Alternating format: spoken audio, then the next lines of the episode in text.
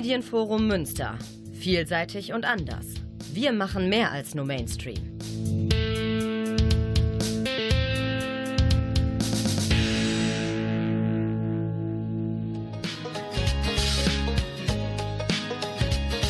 Wir können nicht überall sein, aber wir versuchen es. Air es. Air on Air. Wir sind für dich da.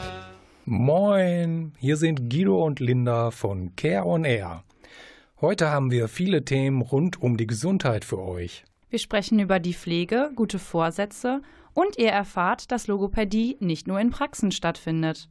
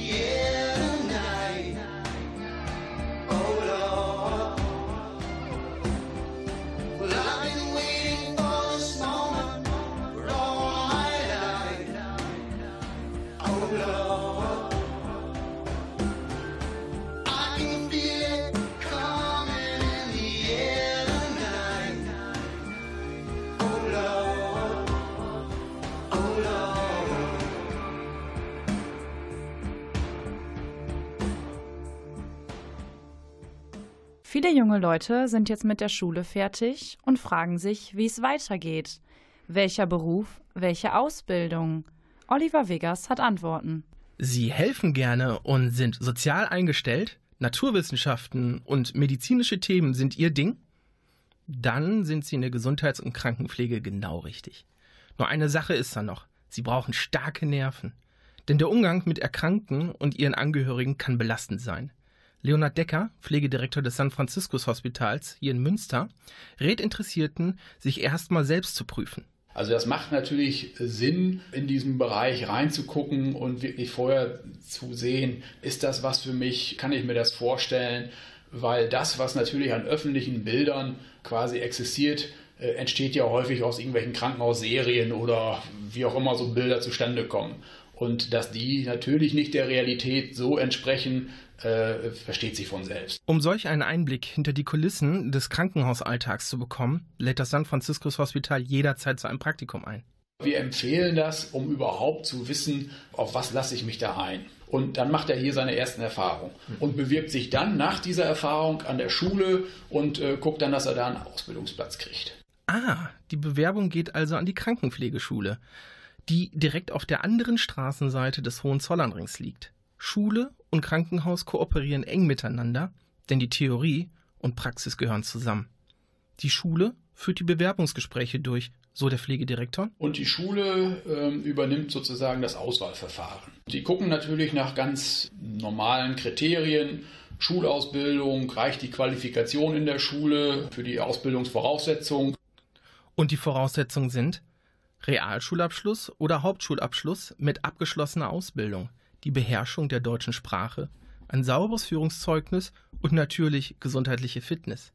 Die Ausbildung kostet kein Geld. Im Gegenteil. Die Auszubildenden kriegen hier eine, eine monatliche Vergütung und können damit eigentlich ihren, ihren Lebensunterhalt sozusagen bestreiten. Im ersten Ausbildungsjahr gibt es 1140 Euro, im zweiten 1200 Euro und im dritten und letzten sogar 1300 Euro monatlich. Viele, die hier in Münster anfangen, kommen von auswärts, teils auch aus anderen Bundesländern und suchen eine Bleibe. Münster als die Perle Westfalens ist nämlich verdammt beliebt. Und der Wohnungsmarkt ist genauso umkämpft wie zum Beispiel in Köln. Hier kann Leonard Decker noch mit einem Bonbon aufwarten. Wir bieten die Möglichkeit, dass Sie hier auch ein, ein Zimmer im Wohnheim anmieten können, sodass Sie hier auch relativ in Kliniknähe wohnen können, wo, wo eben Schüler auch zu einem vernünftigen Kurs auch ein Zimmer unterhalten können. Nach drei Jahren Ausbildung kommt das staatliche Examen. Und wer das in der Tasche hat, ist Gesundheits- und Krankenpfleger oder Gesundheits- und Krankenpflegerin.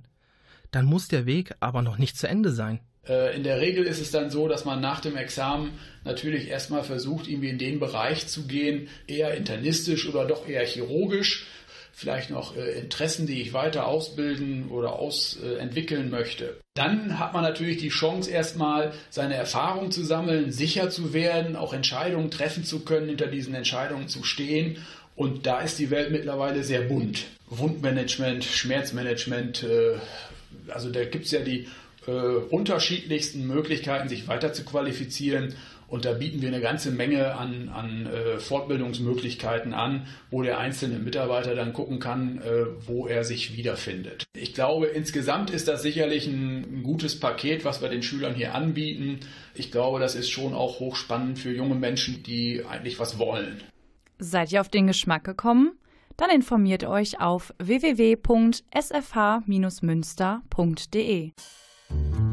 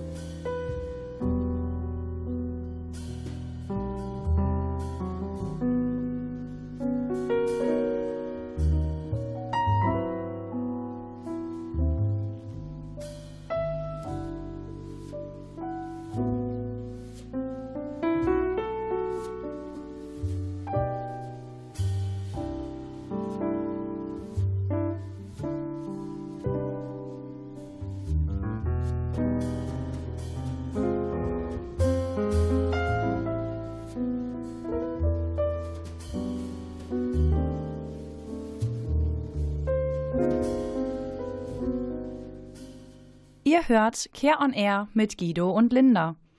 Gesundheits- und Krankenpfleger arbeiten meist nur sieben Jahre im Beruf.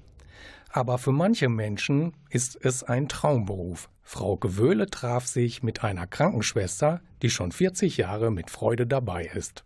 Karin Kirchner ist 55 Jahre alt und arbeitet schon sehr lange im Herz-Jesu-Krankenhaus in Münster. Sie hat in fast allen Fachabteilungen gearbeitet und war von Anfang an mit dem Herzen dabei. Ihr Entschluss, Krankenschwester zu werden, war ein ganz persönlicher. Als Kind habe ich mit meiner Oma zusammen gewohnt und die war sehr, sehr, sehr viel krank. Das habe ich alles miterlebt. Nächte, wenn Notarzt kam, wenn der Kranken, die Krankenschwester zum Insulinspritzen kam.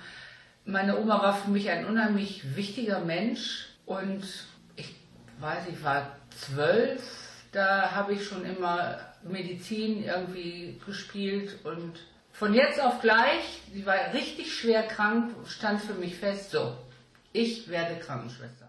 Karin wollte helfen. Sie hat die schwere Krankheit ihrer Oma hautnah miterlebt. Das war für sie das Schlüsselerlebnis. Und sie hat das durchgezogen. Und zwar in Münster an einer Krankenpflegeschule. Examiniert seit 1980, sprich, das werden jetzt 49, nein, 39 Jahre. Genau. Vorher Ausbildung und davor Praktikum. Also mit 16 bin ich ins Krankenhaus gegangen. In all ihrer Zeit als Krankenschwester hat sie die Patienten immer in den Mittelpunkt gestellt. Karin ist dem Patienten nah, obwohl sie nicht viel redet. Doch sie hat ein Gespür für entscheidende Momente. Wenn jemand verzweifelt ist, nimmt sie seine Hand. Wenn jemand nicht alleine aufstehen kann, stützt sie ihn. Kleiner Aufwand, große Wirkung, wie sie immer sagt. Karin ist auch zur Stelle, wenn Not am Mann oder an der Frau ist. Wenn jemand auf der Station fehlt, bleibt sie auch mal länger und lässt ihre Familie warten. Ihr Lebensgefährte, selber Krankenpfleger und ihre drei Söhne haben dafür Verständnis. Zurzeit arbeitet Karin Kirchner auf einer Palliativstation. Hier liegen schwerst kranke Menschen ohne Aussicht auf Heilung. Karin pflegt und wäscht die hilfsbedürftigen Patienten. Dabei stellt sie die Lieblingsmusik von Patienten leise im Hintergrund an. In das Waschwasser gibt sie ein besonderes Aromaöl, zum Beispiel Lavendel zur Beruhigung. In schweren Momenten sitzt sie beim Patienten und tröstet ihn. Für Karin ist Pflege eine Herzenssache. Pflege ist das A und O. Das ist das Wichtigste, was man für einen Menschen tun kann. Medizin ist nicht unwichtig, aber über Pflege geht eigentlich nichts. Mit Pflege kann man mit wenig Aufwand viel erreichen. Alle Patienten, die dort liegen mit ihren schwersten Erkrankungen, genießen einfach auch die Pflege an sich. Pflege braucht Zeit. Und Zeit hat heutzutage kaum jemand mehr. Schon gar nicht im Pflegeberuf. Da herrscht Personalmangel, es gibt Schichtdienst und Stress.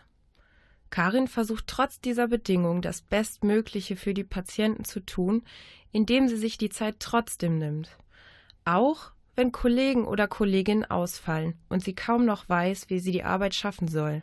Natürlich gibt es immer Situationen, wo Leute krank sind, ausfallen, Mehrarbeit aufkommt, aber es liegt auch immer daran, wie man damit umgeht und was man daraus macht.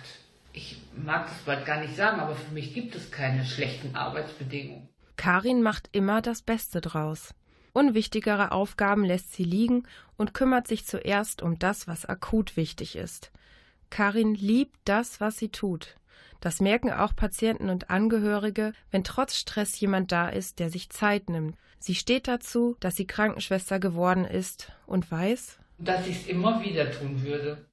My lover's got humor. She's the giggle at a funeral. Knows everybody's disapproval. I should have worshipped her sooner.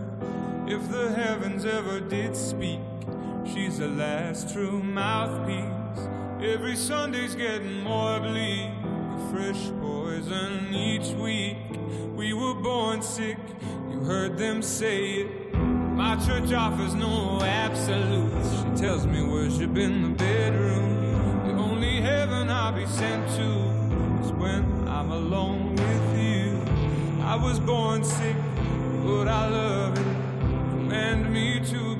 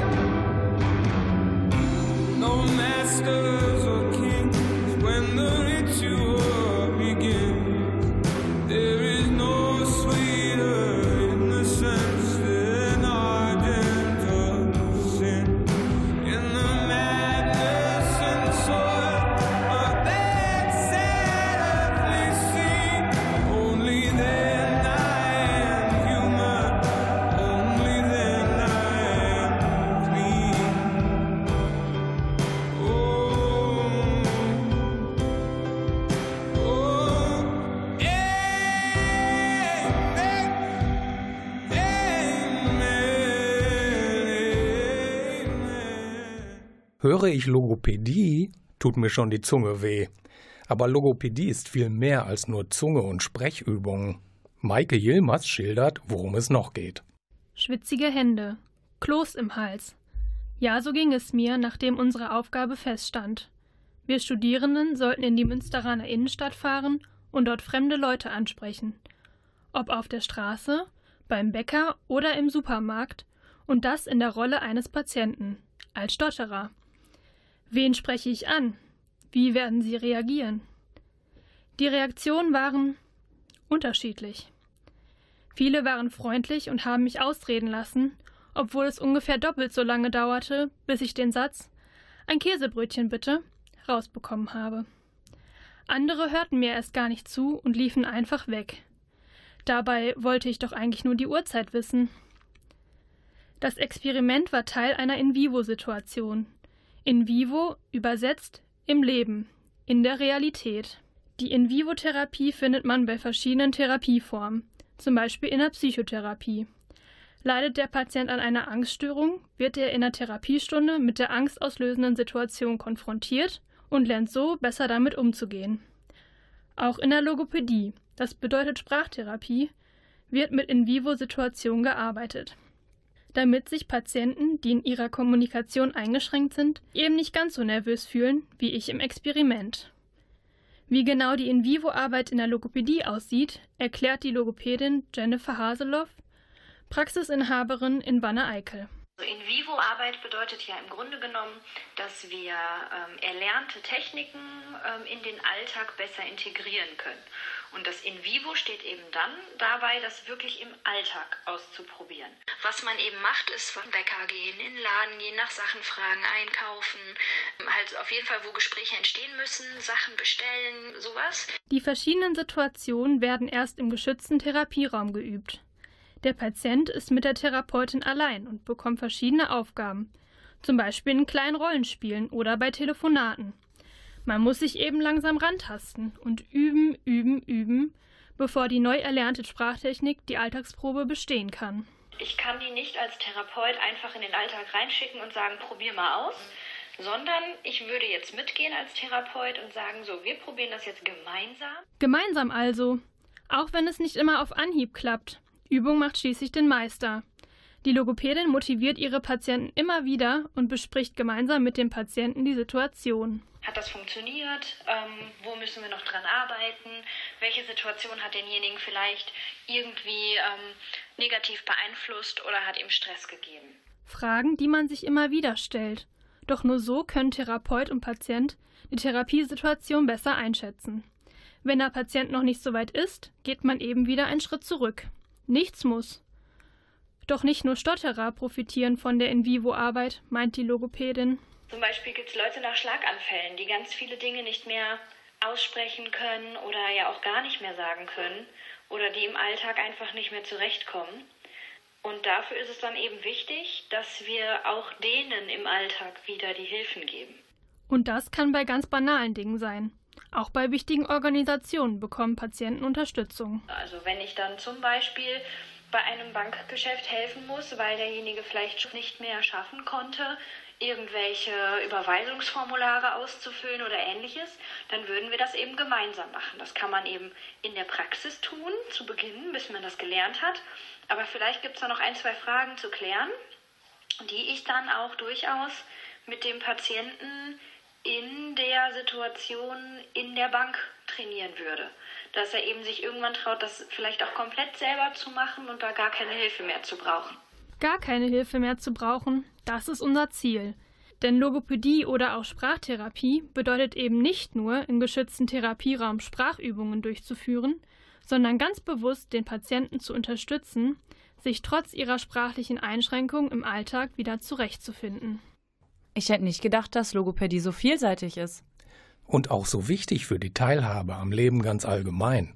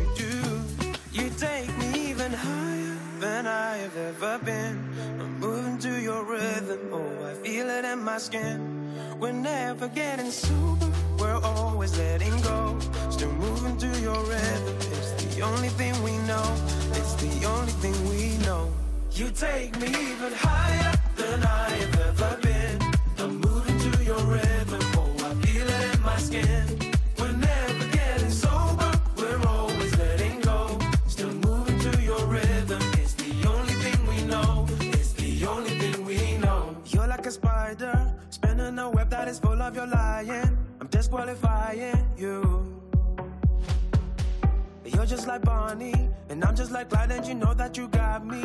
Well, maybe it might be true. Cause I've not been too good this time. People say I lost my mind, and I shouldn't be hanging with you. No, I don't care about what they say. That don't mean nothing to me. Nobody can do what you do. You take me even higher than I have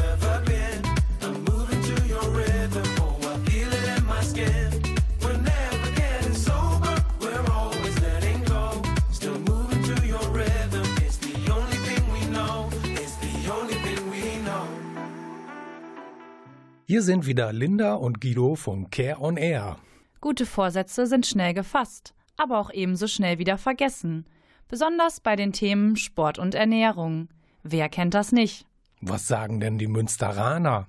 Annika Engel hat sich umgehört. Ich habe mich im Fitnessstudio angemeldet und möchte da auch regelmäßig hingehen und habe mir vorgenommen, weniger Essen zu bestellen und mehr zu Hause selbst zu kochen. öfter ins Studio zu gehen, aber ich glaube, das kriege ich hier nicht hin. Also ein bisschen besser ernähren, weniger Zucker, vielleicht auch öfter mal frisch kochen. Mehr als einmal die Woche Sport zu treiben. Dass viele Menschen zum neuen Jahr mehr auf ihre Gesundheit achten möchten, merkt man auch in zahlreichen Fitnessstudios und Sportvereinen. Oliver Rose aus Münster ist Fitness- und Ernährungsexperte und erzählt, wie er die guten Vorsätze der anderen jedes Jahr erlebt. Wie in jedem Jahr platzen die Studios im Januar aus allen Nähten. Die guten Vorsätze sind wieder mal da und werden auch, zumindest für einige Wochen, in die Tat umgesetzt. Leider halten die guten Vorsätze aber nicht besonders lange an. Auch das lässt sich laut Oliver Rosa an der Besucherzahl im Fitnessstudio erkennen, die nach Januar stetig sinkt. Im Laufe des Februars haben viele ihre Vorsätze schon wieder vergessen und die Studios werden wieder leerer. Doch was kann man tun, um seine Vorsätze langfristig durchzuhalten? Mein Tipp ist es, sich nicht zu viel vorzunehmen im neuen Jahr. Also seine Vorsätze im Rahmen des Machbaren anzusetzen. Nimmt man sich zu viel vor, erreicht man seine Ziele schnell nicht, beziehungsweise kann seine Vorsätze nicht einhalten. Das frustriert natürlich und dann lässt man es ganz schnell wieder komplett sein. Für die Ernährung sollte man sich unbedingt wöchentlich einen Cheat Day einlegen. An diesem sogenannten Cheat Day darf man sich etwas gönnen und auch Dinge essen, die sonst nicht auf dem Speiseplan stehen. So fällt es deutlich leichter, die übrigen sechs Tage durchzuhalten. Doch trotzdem hört man im Verlauf des Jahres viele Ausreden, warum man seine Vorsätze gerade nicht einhalten kann. Der am häufigsten genannte Grund dabei Zeitmangel. Keine Zeit für Sport, keine Zeit zu kochen. Oliver Rose kennt das schon. Die Aussage, man hätte keine Zeit für Sport, höre ich sehr oft. Sehr, sehr oft sogar. Ich antworte dann schon standardisiert damit, dass eine Stunde Sport knapp nur 4% eines gesamten Tages ist. Auch abendliche Müdigkeit ist eigentlich nur eine Ausrede. Denn diese ist abends gar nicht mehr so präsent, wenn man seinen inneren Schweinehund erstmal für ein paar Wochen überwunden hat und mit dem Sport gestartet ist. Und auch eine gesunde Ernährung ist nicht immer mit stundenlangem Stehen in der Küche verbunden. Denn konstant regelmäßiges Kochen ist gar nicht nötig, wenn man einfach immer direkt mehr kocht für die nächsten Tage mit und auch gerne mal etwas einfriert. Haben Sie auch den Vorsatz, sich und Ihrem Körper etwas Gutes zu tun, aber Sie stellen dies im Laufe des Jahres immer wieder hinten an? Mit diesen Tipps sollte es Ihnen nun leichter fallen, Ihre Vorsätze über das gesamte Jahr auch durchzuziehen. Denn Gesundheit ist und bleibt ein wichtiger Bestandteil, für den es sich lohnt, etwas mehr Aufwand zu betreiben. Also Leute, ran an den Speck. Tut euch was Gutes.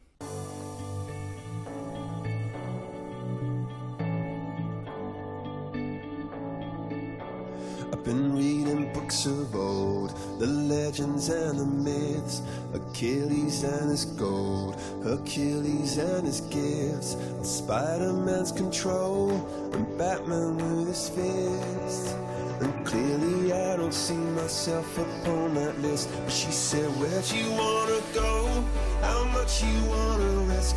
I'm not looking for somebody with some superhuman gifts, some superhero, some fairy tale bliss. Just something I can turn to, somebody I can kiss. I want something just like this.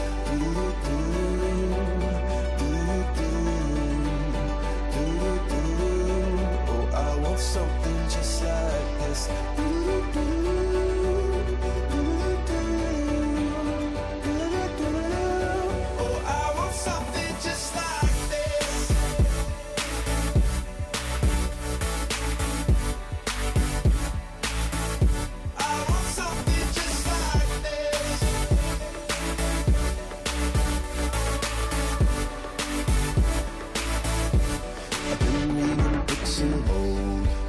legends and the myths, the testaments they told, the moon and its eclipse, and Superman unrolls the suit before he lived.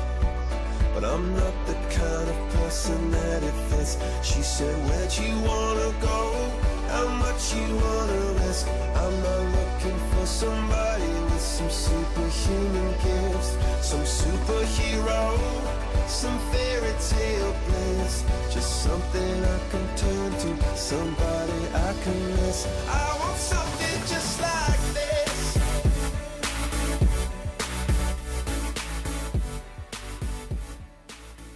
Krankenhäuser in Deutschland müssen sich behaupten.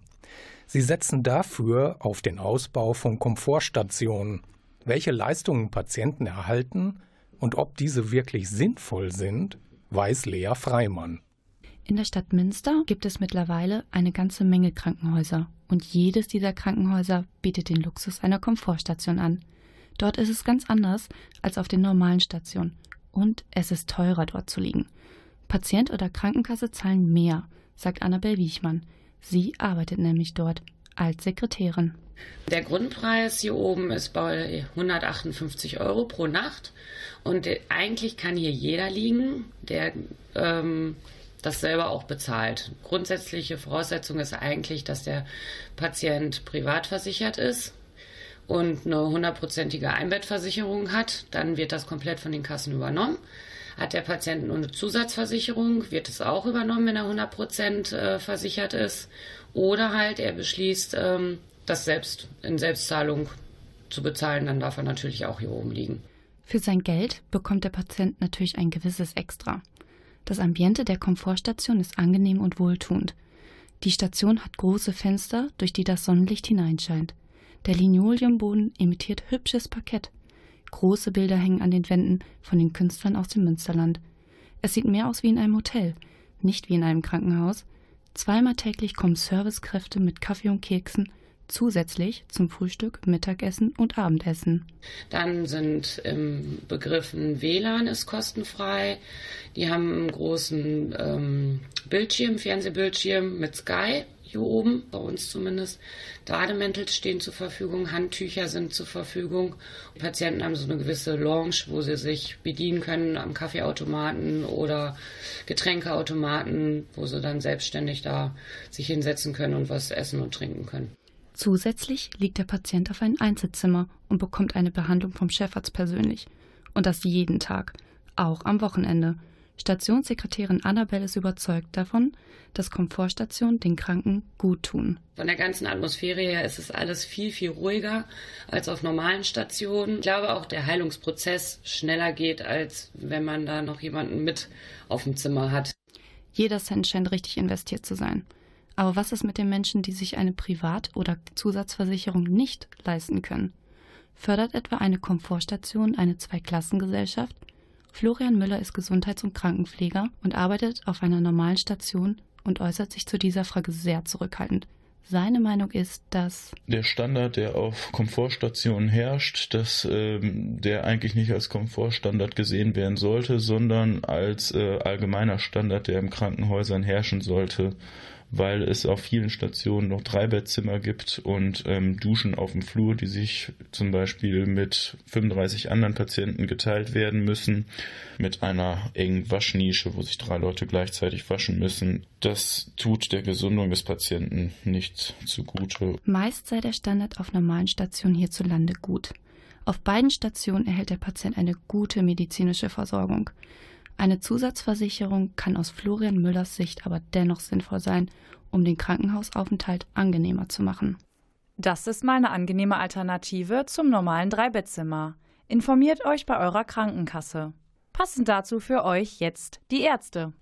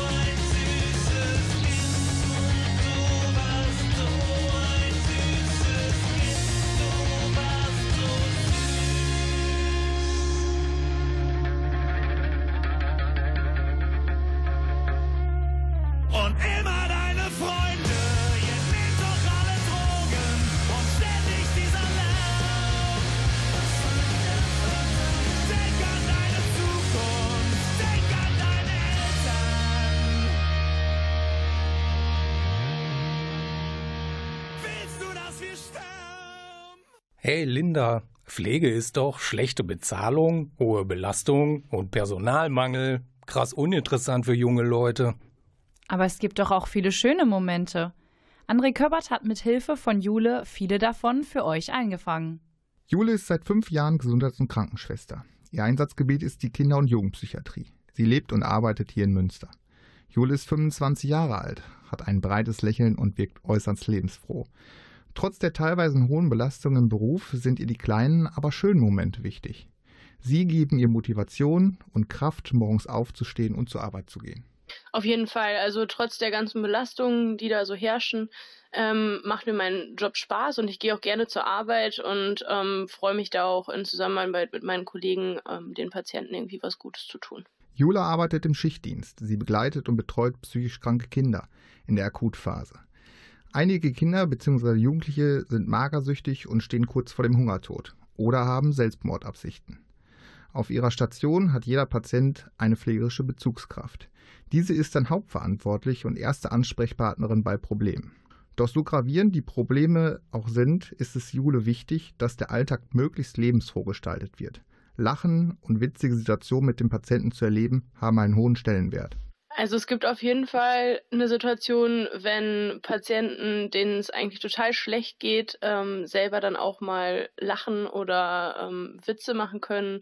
Ähm, oder wir haben auch mal Patienten, die dann plötzlich anfangen zu singen und irgendwie völlig Spaß haben. Einfach weil sie dann auch gute Momente mal haben. Mhm. Oder wenn man zur Arbeit kommt und auch schon freudig irgendwie mit dem Namen angesprochen wird und ähm, dass die halt sich darauf freuen, irgendwie Zeit mit einem zu verbringen und sich auch schon selber Aktionen ausgedacht haben, die sie machen möchten. Ähm, das ist auf jeden Fall was Positives dann. Jule trägt große Verantwortung. Viele ihrer Patienten haben Traumatisches erlebt. Vergewaltigung, Misshandlung, Drogenmissbrauch und Gewaltausbrüche.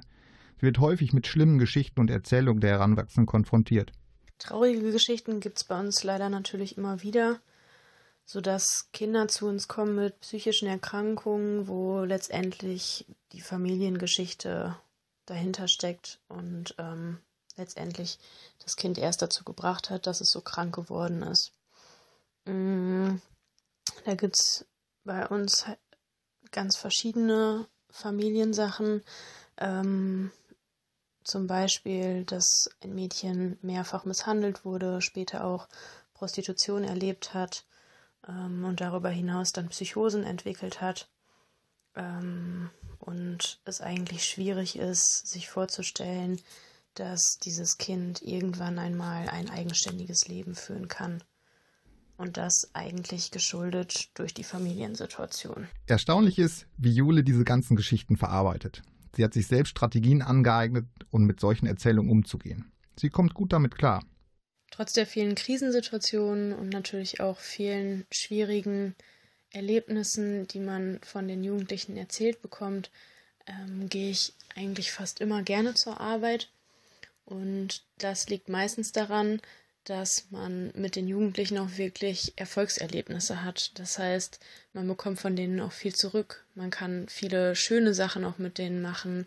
Zum Beispiel Patienten, die man lange Zeit im 1 zu 1 betreuen muss. Das heißt wirklich engmaschig betreuen muss und aufpassen muss, viel Verantwortung hat, dass man mit denen dann auch Erlebnisse hat, wie zum Beispiel ähm, Kochen, Backen, raus von der Station, ähm, auf den Sportplatz gehen, in den Zoo verschiedene Aktivitäten einfach machen, wo man sieht, dass die Patienten auch wirklich wieder Freude am Leben haben und auch andere Dinge erleben können als nur in der Klinik und mit schlechter Stimmung. Jule bietet viele Aktivitäten an, die individuell auf die Patienten zugeschnitten sind. Sie fördert beispielsweise gezielt Bewegungen durch ausgiebiges Lauftraining, bietet Töpferkurse an, die der innerlichen Ruhe dienen Julis Kreativitäten sind in der Hinsicht kaum Grenzen gesetzt und das nutzt sie gerne aus. Viele kleine Momente machen also das große Ganze schön. Das ist genau dasselbe wie hier. Viele schöne Beiträge machen eine super Sendung. Das ist Care on Air. Oh, she's sweet but a psycho, a little bit psycho. At night she's screaming, I'm on my mind, my mind. Oh, she's hot but a psycho, so left but she's right though. At night she's screaming, I'm on my mind, my mind. She'll make you curse,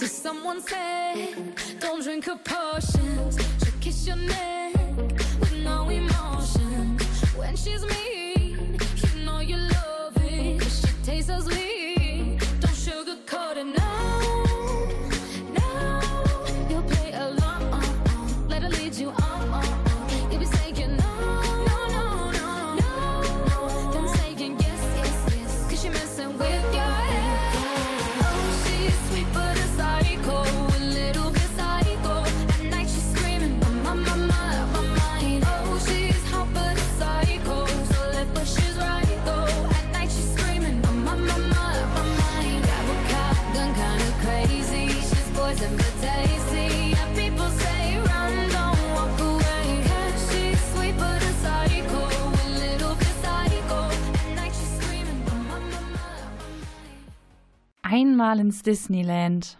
Einmal Neuseeland sehen. Einmal in einem Heißluftballon fliegen. Der Verein Herzenswünsche möchte schwerkranken Kindern ihre lang ersehnten Wünsche erfüllen. Jasmin Scheili hat sich mit der Gründerin Vera Röttgering getroffen. Wie viele Herzenswünsche der Verein in all den Jahren erfüllt hat, kann Vera Röttgering nicht mehr sagen. Denn auch wenn der ursprüngliche Plan ganz anders aussah, ist der Verein mittlerweile bundesweit aktiv und besitzt ca. 70 ehrenamtliche Mitarbeiter. Diese tragen dazu bei, dass den schwerkranken Kindern und Jugendlichen ihre Wünsche erfüllt werden. Wir haben eigentlich gedacht, dass wir das nur für Münster machen. Ne, Das war überschaubar, die Stationen waren klar, wir, die Ärzte waren auf unserer Seite, haben gesagt, ja, prima, gibt Spielregeln, ähm, haben wir alle beherzigt. Die Ärzte sind in den Beirat gekommen, damit wir, wenn wir Rückfragen hatten, auch eine An äh, Anlaufstelle hatten. Ja, und dann haben die Ärzte sich das auf irgendwelchen Kongressen untereinander erzählt und dann kamen plötzlich Anrufe, ihr macht ihr das nur für Münster, warum denn nicht auch bei uns in der Klinik? Ja, und zack, waren wir in, in ganz Deutschland bekannter. So ist das geworden und ähm, das Rad kann man auch nicht mehr zurückdrehen. Nicht? Da sind die Erwartungen groß und es, es macht Freude. Bei der Wunscherfüllung werden jedoch nicht nur die erkrankten Kinder und Jugendliche berücksichtigt, sondern auch deren Familien. Denn man vergisst oft, dass auch die Angehörigen eine schwere Zeit durchmachen und belastet sind. Wir denken ja auch immer daran, dass es Geschwisterkinder gibt, die ähm, ziemlich zur Seite stehen müssen und äh, die wollen wir auch mit einfangen und sagen, wenn du das schon alles mit erträgst und mit aushältst, dann darfst du das Schöne auch miterleben und dann bist du natürlich auch dabei. Und äh, dann erlebt so eine Familie auch wieder diesen Zusammenhalt. Denn oft sind ja auch die Eltern getrennt. Äh, er arbeitet, sie äh, geht in die Klinik und abends kommt der Papa und löst die Mama ab. Und das ist ja eine Trennung. Und wie der Haushalt läuft, können wir uns dann auch noch vorstellen, wenn da Geschwister sind. Und nicht jeder hat eine nette Oma oder sowas. Ne? Auch Frau Blom, Mutter eines erkrankten Kindes, hat Unterstützung vom Verein Herzenswünsche erhalten. Sie und ihr Mann sind dafür heute noch dankbar. Da sie nicht frei im Radio sprechen wollte, hat sie einige Worte aufgeschrieben. Wir sind Eltern eines herzkranken Kindes, das mittlerweile 17 Jahre alt ist. Vor fast zehn Jahren gab es bei Björn Komplikationen. Er erkrankte so schwer, dass er zwölf Wochen im Klinikum lag. Daraufhin hat uns Herzenswünsche vier Tage im Legoland ermöglicht. Die vier Tage haben uns als Familie viel Kraft geschenkt. Der Verein Herzenswünsche möchte übrigens auch Klinikaufenthalte so angenehm wie möglich gestalten. Daher haben die Mitarbeiter beispielsweise Laptops oder Liegestühle für einige Stationen gekauft. Wenn äh, Eltern den ganzen Tag am Bett sitzen äh, und dann sitzen auf so einem Hocker ohne Lehne und würden gerne auch mal ein bisschen einschlafen, wenn sie merken, das Kind schläft gerade, oh, ich könnte ja auch mal die Augen zumachen, das geht dann nicht. Und wenn dann von der, die die Station betreut, von uns, wenn die das dann erkennt und sagt, also hört mal, da müssen wir doch was machen, die Mutter oder der Vater, die müssen sich auch mal ausruhen können. Nicht? Und dann, ja, zack, komm, machen wir. Den Eltern soll es gut gehen.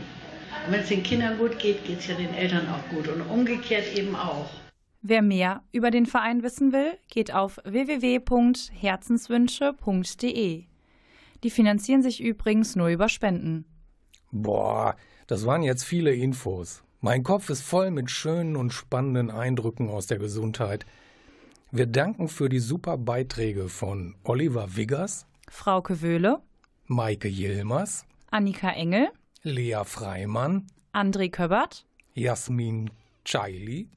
Unterstützt haben uns Silvia Gräber und Klaus Blödo. Am Mikro für euch Guido Wollenberg und Linda Tiebing. Das war Care on Air, eine Kooperation zwischen dem Medienforum und der FH Münster. Wir danken euch fürs Zuhören. Tschüss. Oh,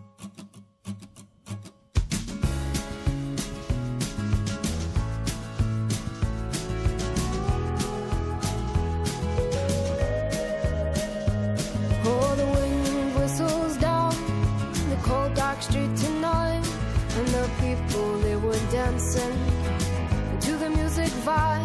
and the boys just the girls with the girls in their hair, while the shouting men just sit way over there. And the songs they get louder, each one better than before.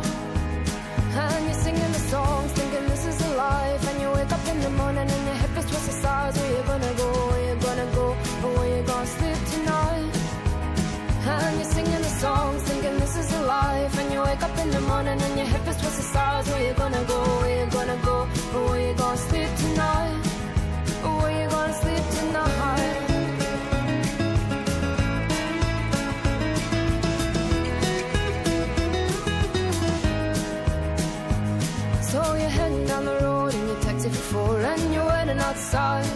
front door, but nobody's in and nobody's home till four.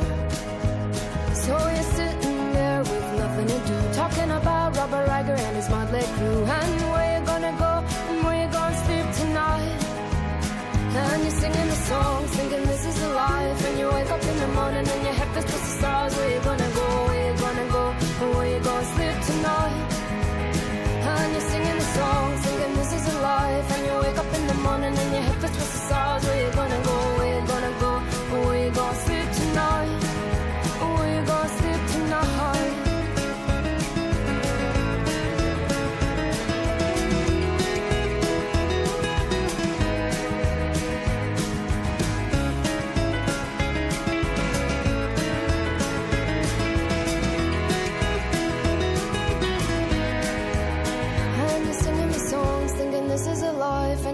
Up in the morning and your head feels towards the stars. Where you gonna go? Where you gonna go? Where you gonna sleep tonight? And you're singing the song, thinking this is a life. And you wake up in the morning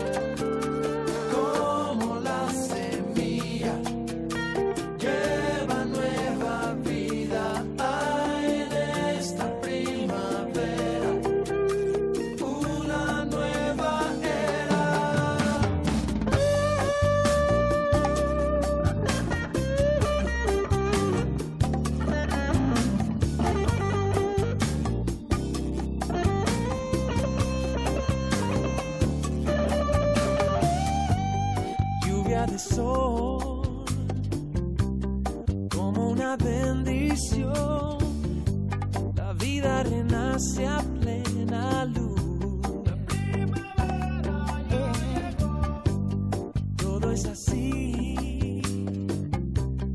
Regreso a la